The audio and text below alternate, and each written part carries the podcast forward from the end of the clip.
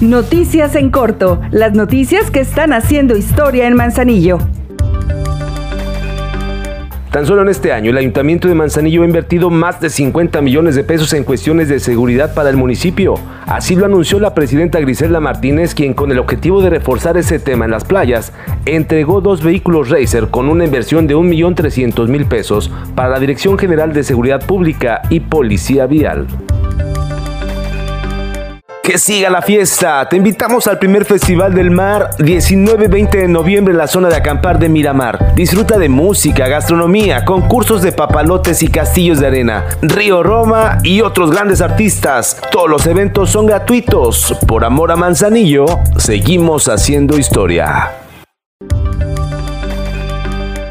Con el objetivo de mostrar conceptos teóricos y prácticos para una enseñanza deportiva eficaz el Ayuntamiento de Manzanillo, a través del Instituto Municipal del Deporte, convoca a la comunidad de las diversas disciplinas al primer diplomado. La capacitación no es solo transmitir conceptos, sino organizar la enseñanza, mismo que será impartido por el profesor Eugenio de Obeso. Este se desarrollará en varias etapas e iniciará los días 18 y 19 de noviembre de 2022 en la sala de juntas de la Unidad Deportiva 5 de Mayo y consistirá en sesiones teóricas y prácticas para toda la comunidad deportiva con un monto de 198.500 pesos como cada martes, la presidenta Griselda Martínez hizo entrega de diversos apoyos económicos que beneficiarán de manera directa a 34 familias de Manzanillo, quienes atenderán situaciones de salud, cuestiones educativas, gastos funerarios, necesidades básicas y para diversos gastos urgentes.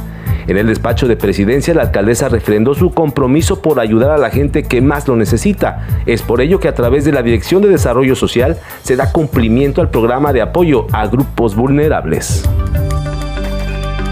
Ahora ya estás bien informado del acontecer de nuestro municipio.